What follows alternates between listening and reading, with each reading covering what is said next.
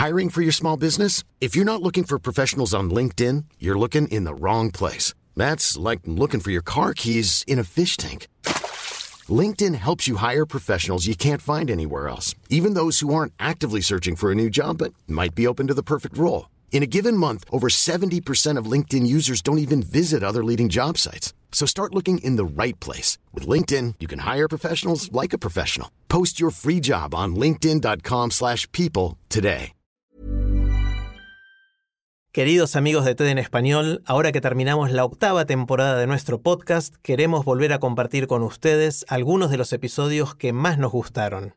Les cuento también que estamos preparando la novena temporada que empezará en julio de 2022. Recuerden que si quieren suscribirse al boletín semanal de ideas en nuestro idioma, ver las charlas de TED en español o seguirnos en las redes sociales, pueden hacerlo en tedenespanol.com. Los dejo con la charla de esta semana. ¿Qué podemos hacer para mejorar los hábitos que definen tantos aspectos de nuestras vidas? Bienvenidos al podcast de TED en español, soy Jerry Garbulski. En su charla en TEDx Madrid, el psicólogo Ramón Nogueras describe los mitos sobre los hábitos y nos muestra algunas herramientas para mejorarlos.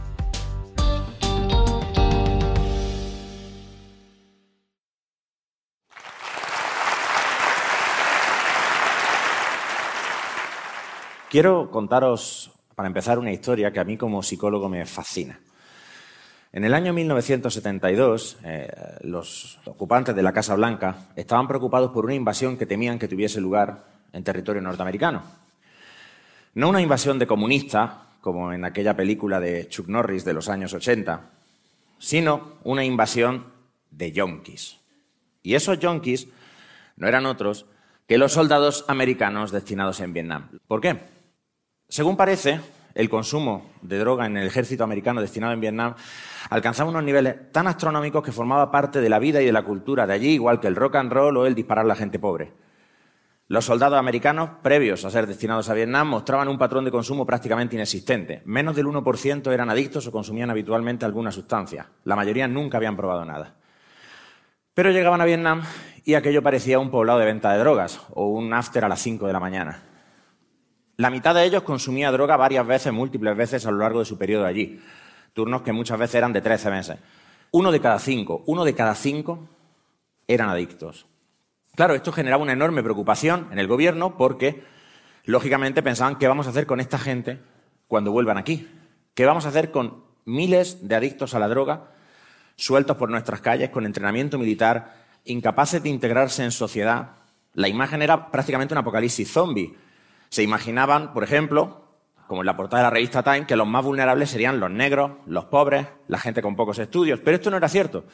El patrón de consumo no dependía de la raza, no dependía de la clase social, no dependía de ningún factor que ellos pudieran aislar. Afectaba a todo el mundo por igual. La gente podía consumir por estar en combate o no. Podía consumir por haber tenido una experiencia traumática o no. A veces algunos empezaban a consumir porque en el hospital les administraban morfina para sus heridas, pero muchos simplemente consumían porque era lo que hacía todo el mundo. Las explicaciones tradicionales no parecían dar cuenta de qué pasaba. Así que se imaginaban bandas corriendo por las calles, sembrando el caos, veteranos peligrosísimos, incapaces de incorporarse a la vida normal, un desastre. ¿Y qué es lo que pasó? No pasó nada. A la vuelta del despliegue de Vietnam, el 1% de los soldados que consumían drogas mantuvieron el hábito de consumo. Esto es el mismo porcentaje que consumían antes de la guerra, ni más ni menos. El resto de soldados, en un periodo promedio de un año, dejaron de consumir. Imaginaros todos los cuñados de las tertulias televisivas y de radio completamente desconcertados después de pasarse mucho tiempo preocupándose y comiéndose la cabeza con esto, y que la cosa era un poco como un anticlimax, ¿no? Tú ibas a tener un apocalipsis y no tuviste nada. Qué corte de rollo. ¿Qué pasó? La respuesta, o una posible respuesta, vino unos años después, en 1978, de la mano de un psicólogo llamado Bruce Alexander, que hizo una serie de experimentos muy conocidos como eh, el Rat Park, el parque de ratas. En estos experimentos, Alexander utilizaba un, un colectivo de ratas Wistar, que son los mejores amigos del psicólogo experimental después del perro, y las separaba en dos grupos. Uno de los grupos estaba más o menos en una cárcel y el otro estaba en un resort en Punta Cana, para que nos hagamos una idea. O sea, el grupo A eran ratas que estaban en las típicas jaulas de laboratorio, aisladas y separadas de otras ratas y con muy poca cosa que hacer a lo largo del día. El otro grupo, el del resort, estaba en el Rat Park. El Rat Park era un espacio muy grande, lleno de túneles y sitios donde las ratas podían jugar, podían explorar, podían interactuar con otras ratas. Ambos grupos tenían depósitos de agua con morfina a su disposición y agua sin morfina. Las ratas podían autoadministrarse morfina siempre que quisieran. Vamos, party hard total. Y Alexander encontró que las ratas que estaban en la cárcel se autoadministraban mucho más frecuente la morfina y por tanto desarrollaban más fácilmente hábitos de adicción. Pero que las ratas que tenían otras cosas que hacer a menudo evitaban el agua con morfina y se dedicaban pues a jugar con otras ratas, a explorar y a hacer cosas de rata y a pasárselo bien. Algunas ratas de este grupo se, se enganchaban a la morfina, por supuesto, pero eran muy pocas. Esto chocaba frontalmente con la concepción de que las drogas eran adictivas en sí mismas, porque es en la primera prueba de que quizá el entorno también tenía algo que ver. Y parece que estos experimentos eran generalizables a humanos viendo cómo se comportaban los soldados americanos que volvían de Vietnam. Por supuesto, las drogas tienen capacidad de causar adicción, pero no es toda la historia. El entorno parece tener también un peso. Esto es, los soldados salían de un entorno en el que el consumo de drogas era normal, volvían a sus casas, muchos de ellos regresaban con sus familias, sus seres queridos, encontraban un trabajo, desarrollaban relaciones sanas y lo dejaban. Tan simple como eso. He empezado con esta historia porque como psicólogo, el si la gente puede cambiar y cómo cambiamos es parte esencial de mi trabajo, de nuestro trabajo. Los psicólogos somos modificadores de conducta. Ya sea en la consulta ayudando a un paciente a superar un problema, ya sea en una empresa desarrollando a un equipo para que adopten una nueva forma de trabajar, ya sea en una escuela un orientador tratando de que un alumno adquiera hábitos de estudio, lo que hacemos es estudiar cómo cambiar a la gente de forma que la gente cambie para mejor y para conseguir sus objetivos. Y claro, lo que la gente cree que pasa muchas veces no es lo que realmente pasa cuando hablamos de conducta humana. La psicología popular tiene poco que ver con la psicología científica. Y una de las ideas reinas en lo tocante a la capacidad de cambiar de los seres humanos es la idea de que para cambiar hace falta mucha fuerza de voluntad, que es la razón o la excusa por la que te apuntas al gimnasio, vas dos semanas y luego te pegas seis meses pagando y no vas nunca, porque total vas a ir la semana que viene. Saludo a mi gimnasio, por cierto, desde aquí. Es la razón por la que empiezas una dieta, pero en cuanto tienes un mal día, te entripas la cara de helado y de galleta y de beber albóndiga. Es la razón por la que tú eres estudiante y estudias el examen el día antes. Todos los cursos te juras que este no va a ser así, pero al final siempre acabas cayendo porque tienes que salir de farra, porque no tienes voluntad. Otra gente sí la tiene, por eso ellos sí pueden cambiar, pero tú no, tú no tienes voluntad. Esa idea, de hecho, ha tenido cierto predicamento en la psicología. En los últimos años se puso bastante en relieve un modelo desarrollado por el psicólogo Roy Baumeister que se llamaba modelo de agotamiento del ego. El modelo de agotamiento del ego, ego depletion en inglés, básicamente estipula que la voluntad sería un recurso energético limitado, como un depósito de gasolina, y que se agota a medida que tenemos que tomar decisiones difíciles, que nos cuestan. Los hábitos no nos cuestan voluntad. Las decisiones sí. Por ejemplo, comerme el brócoli en vez de comerme un bollo.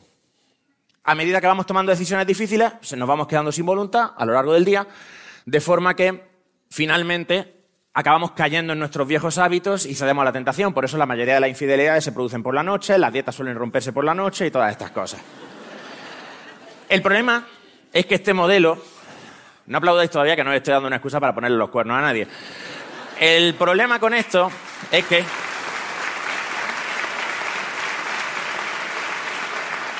Este modelo está siendo contestado porque está teniendo dificultades para replicar. No porque no pueda haber una cierta verdad en esto, yo creo que hay algo de esto, sino porque se deja fuera una parte muy importante que es el contexto. Una cosa que los modificadores de conducta sabemos es que los seres humanos, como cualquier otro organismo, reaccionamos fundamentalmente a las señales que nuestro contexto nos envía, del mismo modo que, por ejemplo, cruzamos la calle cuando vemos un semáforo en verde o cuando vemos un signo como este. Ramón muestra un letrero de precaución. No nos acercamos. Nos gusta pensar que tenemos libre albedrío y que tomamos decisiones, porque nos gusta pensar que somos seres racionales.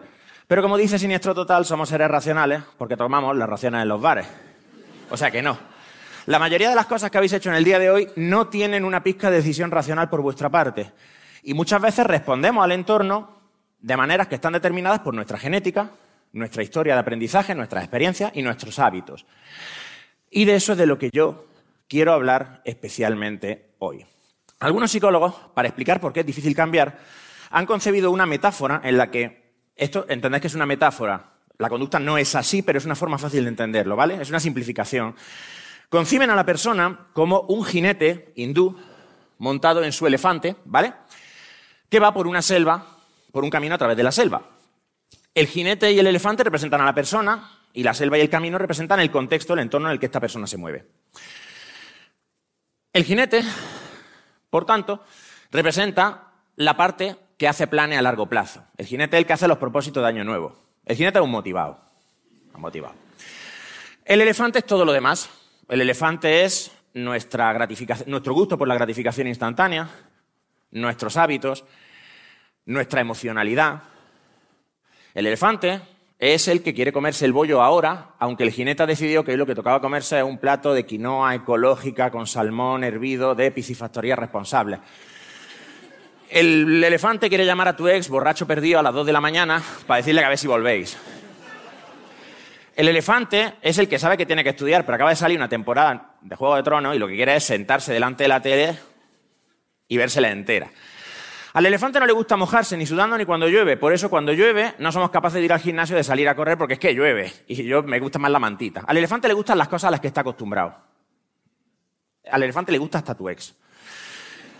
Es un poco como si Ortega y Gasset hubiera dicho yo soy yo y mi circunstancia, pero disfrazado de indio y montado en un bicho de 5 toneladas. Claro, ¿qué pasa? El elefante es muy grande, el jinete es muy pequeño. Si al elefante se le pone la trompa a tirar en una dirección, el jinete lo único que puede hacer es dejarse llevar, generalmente acabando en mañanas de resaca y arrepentimiento. Así es como Jonathan Haidt explica esta experiencia que todos hemos tenido de tener perfectamente claro qué es lo que hay que hacer y hacer otra cosa. Así es como se puede explicar. Porque muchas veces nuestros hábitos, que están gobernados por el entorno y responden a señales del entorno, tienen más fuerza que nuestras intenciones, que las cosas que nosotros intentamos utilizar como disparadores de la conducta. El entorno no solo incluye el entorno físico con nuestras señales de tira por aquí, párate aquí, incluye también el entorno social, las personas con las que nos relacionamos, la cultura en la que vivimos. Si pensáis que es poco importante, escuchad una cosa. En el año 2007 un estudio médico de la Universidad de Harvard encontró que si uno de vosotros se pone obeso, desarrolla obesidad, todos sus amigos íntimos multiplican por tres la posibilidad de ponerse ceporro. Y esto no es porque vais todos juntos a un restaurante en Porcaro. No. Si tú vives en San Francisco y tu amigo vive en Nueva York y tenéis un contacto constante y frecuente, tu amigo se pone ceporro igual. Él te influye, tú le influyes. El entorno pesa tanto en nosotros que podemos cambiar nuestro hábito alimentario sin darnos ni cuenta. El entorno puede impedirnos actuar o puede obligarnos a hacer cosas estúpidas, como por ejemplo mm, dedicarnos a consumir heroína mientras estamos en la guerra de Vietnam, porque todo el mundo lo hace. Hay un experimento clásico de la Universidad de Columbia en la que se cogen a estudiantes y se les dice que van a hacer unos cuestionarios. Los estudiantes pueden estar solos o en grupos de tres. Los estudiantes están rellenando el cuestionario cuando empieza a ocurrir una emergencia. Por una reja, escondida en la pared, empieza a entrar humo, a borbotones, hasta llenar la sala. Si el estudiante está solo, hay un 75% de posibilidades de que se levante inmediatamente, vaya a pedir ayuda y dé la alarma. Pero cuando el estudiante está con más gente, Solo el 38% de las veces se levantan y piden ayuda. Pensadlo, el 62% de los estudiantes se quedaron sentados como capullos, tragando humo, porque todos estaban esperando a que alguien hiciera algo y como nadie hacía nada, todo el mundo se quedaba quieto. En una situación desconocida, el contexto nos dice qué tenemos que hacer. Les cuento que en este momento de la charla empieza a aparecer humo sobre el escenario. Y si no recibimos señales del contexto, no hacemos nada, como vosotros ahora que está entrando aquí humo y estáis todos aquí callados, mirándome. El contexto determina y el contexto inhibe nuestras conductas. También se puede usar para el bien. De hecho, un pequeño cambio contextual puede provocar enormes cambios de conducta. Un ejemplo que me encanta de esto, porque además tiene una amplia aplicación, es un experimento que realizaron en el Hospital Kaiser South en San Francisco, desarrollado por la jefa de enfermeras Becky Richards. Becky Richards quería disminuir los errores en la administración de medicamentos por parte de las enfermeras, porque un error en la administración de un medicamento podía ser fatal. La fuente de estos errores generalmente eran las distracciones de gente que interrumpía a la enfermera preguntándole cualquier cosa. Médicos, enfermeras, otros pacientes, familiares de pacientes, la tuna que pasaba por allí, quien fuese. Y decidió usar un simple cambio en el entorno para que esas enfermeras no fueran distraídas. ¿Qué fue? Esto. Chalecos reflectantes, cutres, feos como un cáncer, de estos que se compran en cualquier tienda para cambiar neumáticos, y una regla. Si llevas el chaleco puesto, es que estás poniendo medicación. Si estás con el chaleco puesto, nadie te puede hablar y tú no debes contestar a nadie. Las enfermeras, por supuesto, lo odiaban. Lo odiaban con toda su alma porque les parecía un castigo, una muestra de que eran incompetentes en su trabajo. Sin embargo, a los pocos meses de iniciar el estudio, los errores en administración de medicamentos bajaron un 47%. Nadie tuvo que hacer ningún esfuerzo de voluntad. Nadie tuvo que cambiar nada conscientemente. Solo esa sencilla norma y ese cambio en el entorno provocaron un decisivo cambio de conducta. Claro, no siempre podemos cambiar el entorno para iniciar un hábito. No te puedes ir de vacaciones a Bora Bora cada vez que quieres aprender un hábito nuevo, aunque está comprobado que es más fácil dejar de fumar en vacaciones que en casa, porque en vacaciones no tienes las señales del contexto que te invitan a fumar. Entonces, ¿qué hacemos cuando queremos iniciar un hábito? Un psicólogo de la Universidad de Nueva York llamado Peter Goldwitzer desarrolló una técnica llamada desencadenantes de la acción, que es una forma en la que nosotros podemos anticipar una situación en la que dispararemos una conducta, poniendo así el control de nuestra conducta bajo una señal del contexto. Por ejemplo, si yo soy un estudiante y tengo la posibilidad de hacer un trabajo opcional para ganar unos puntos extra, tengo más posibilidades de hacer el trabajo en vez de quedarme dormido. Si escribo en un papel, haré el trabajo el sábado tal a las nueve de la mañana en el despacho de mi padre justo antes de que se levanten. ¿Por qué? Porque cuando nosotros hacemos eso, predisponemos a nuestro organismo a reaccionar a la señal del entorno, de manera que entrar en ese entorno dispara la conducta.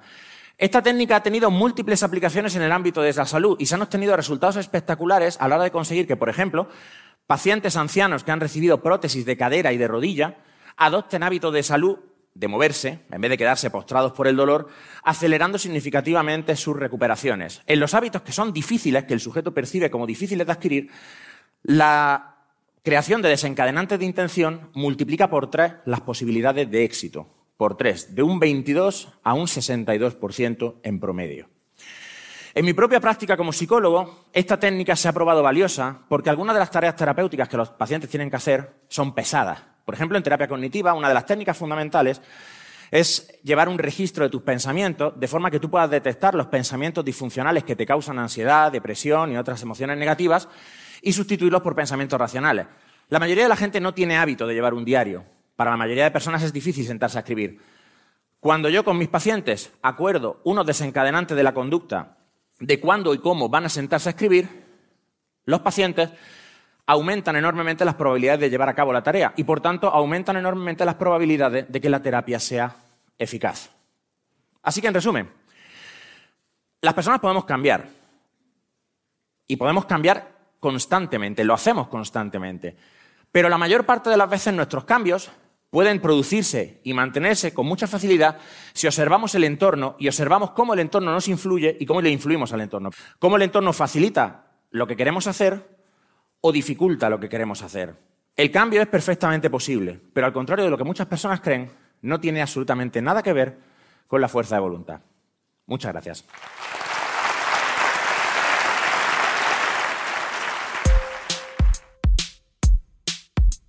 Si les gusta TED en español, la mejor manera de apoyarnos es compartiendo el podcast con sus amigos. Pueden encontrar todos los episodios en Spotify, en Apple Podcast o en tedenespanol.com. Soy Jerry Garbulski y los espero en el próximo episodio.